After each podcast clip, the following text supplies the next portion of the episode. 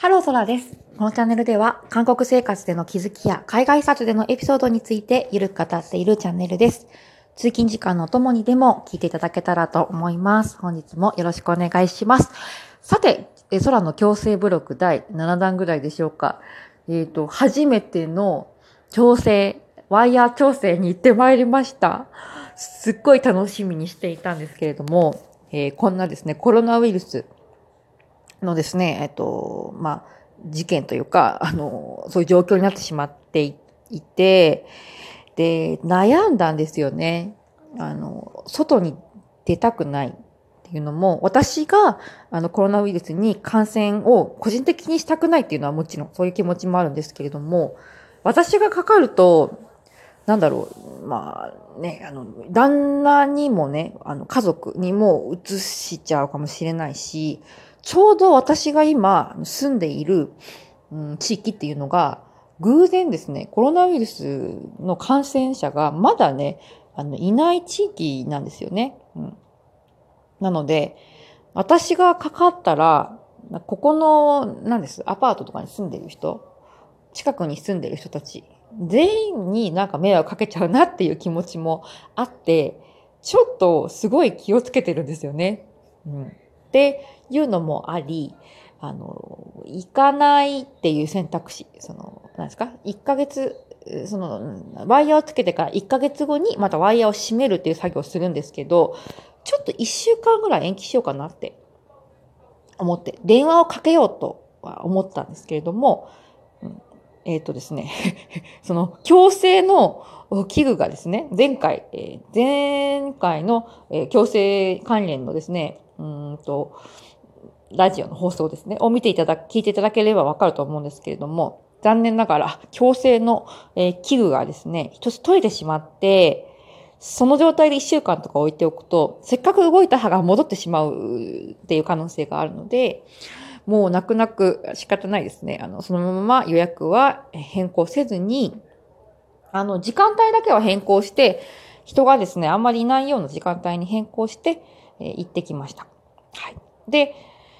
結構ね、着いた瞬間に何をされたかっていうと、あの、体温を測ったんですよね。熱がないか確認してから入る。しかも、えー、矯正の先生もね、がっつりなんかすごい、なんかマスク、なんか医療用マスクのなんか、毒ガスマスクみたいなのをして、あのー、やってて、で、はい、あのー、で、えっと、上の歯だけつけてたんですけど、矯正器具。まずは上の歯の矯正器具を締める。強く締めて、1個取れてしまったところに関しては、また付け直しを行いました。で、結構ね、あのー、ギューってね、締めたから、痛いかなっていうか、すごい、なんか締めるなーっていう感じだったんですけど、1日ぐらいしたらね、なんか慣れてしまって、別になんか何も痛みもないですね。うん。痛みすらない感じです。はい。なんで上はもう本当に、矯正って痛いって聞いてたんですけど、全然ね、痛みもないですね、上の歯は。うん。強く締めても痛まない。問題はですね、下の歯なんです。ちょっと私の矯正ブログをですね、かなり注意深くですね、聞いてくださっていた方は、覚えておりますかね下の歯は、どうですか？半ちゃん言ったがつけますよって先生言ってたんですよね。半ちゃん言ったがは、もうすっごい後。ずっと後につけると。私、上の歯は刃があってですね、すごいもうぐちゃぐちゃで、上の歯2本抜歯してるので、今、話みたいな状態なんですね。なので、もうすごい結構ぐんぐん動かしていく必要があるんですけれども、下の歯はね、正直結構揃ってるんですよね。だから、矯正器具をそんなにつけて、1年間もね、あの、強い力をかけて動かす必要はないのではないかということで、半年ぐらい上直してから、残りの半年、まあ、上下両方、え器具をつけるっていう話だったんですけど、なんかね、あの、歯科衛生士みたいな人が、あの、着いた瞬間に、今日は下の歯つけますよとかって言われて、あれ、なんか、プラン変えたのかなって思ったんですけど、そう。で、下の歯磨いて、綺麗にして、矯正の先生が来るのを待ってたんですよね。したら矯正の先生が、あれ？なんで下の歯今日つけるの？とかって言ってね。なんか、あれ？違うんですか？先生とかっていうやりとりが、なんかそのスタッフの中であって、なんか、ん？まあ、早くつける分にはいいからいいんじゃない？とかって言って。適当ですよね。で、つけることになりました。で、やっぱりね、私はなんか分かったのが、やっぱり、なんか何もこう圧がかかってない歯につけると痛いですね。一回圧かけちゃえば、ちょっと強いもそんなに痛くない。でも、何もかかってないところに初めて圧をかけるっていうのは、やっぱりね、痛くて、今上の歯はね、あの、ただワイヤーを強めただけの方ですね。全然痛くないんですけど、やっぱ下がね、痛いんですよね。うん。多分これも1ヶ月我慢して、次ワイヤーを締めるっていう作業の後はそんなに痛くないと思うんですけど、やっぱり矯正初めてワイヤーをつけると、えっ、ー、と、翌日または翌々日ぐらいはちょっと痛いかもしれないですね。はい。なので、えー、半ちゃん行ったがもうずっと後っていう話だったんですけれども、私は今上下両方に矯正器具がついた状態になっております。矯正器具、矯正の先生がですね、なんか私結構年の割には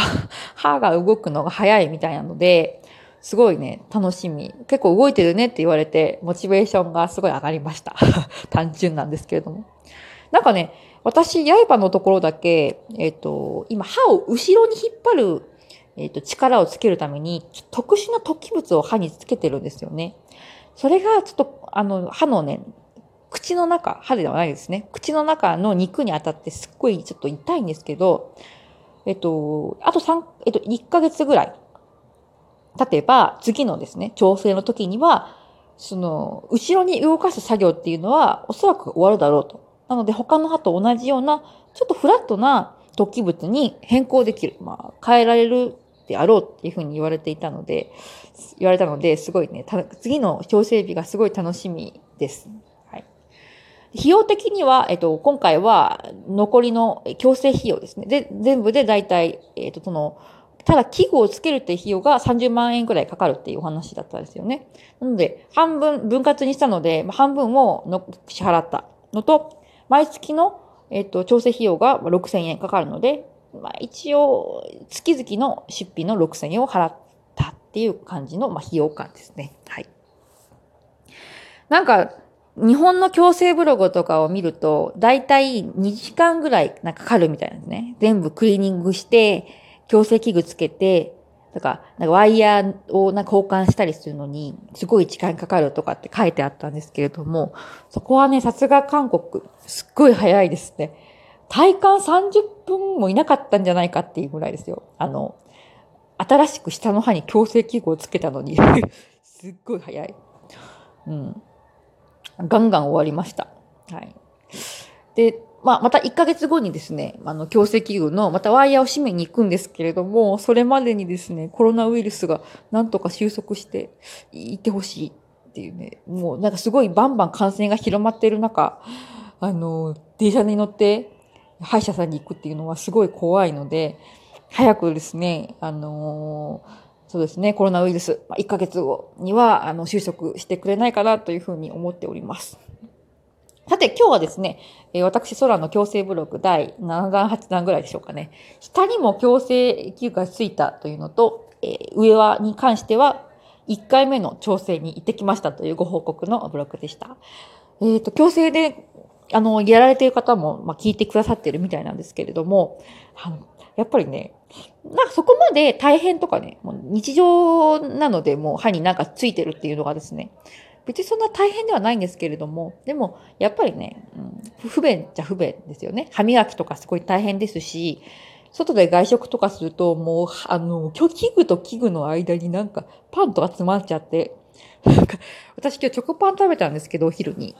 もうなんか、にってしたら、お歯黒みたいにね、もうパンだらけ、口が。チョコパンだらけで汚かったんですよね。そうそ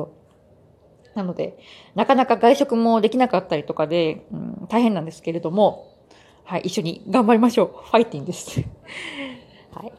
韓国はですね、天気は最近いいんですよね。あの、コロナで外に出れないにもかかわらず、天気はすごいいい。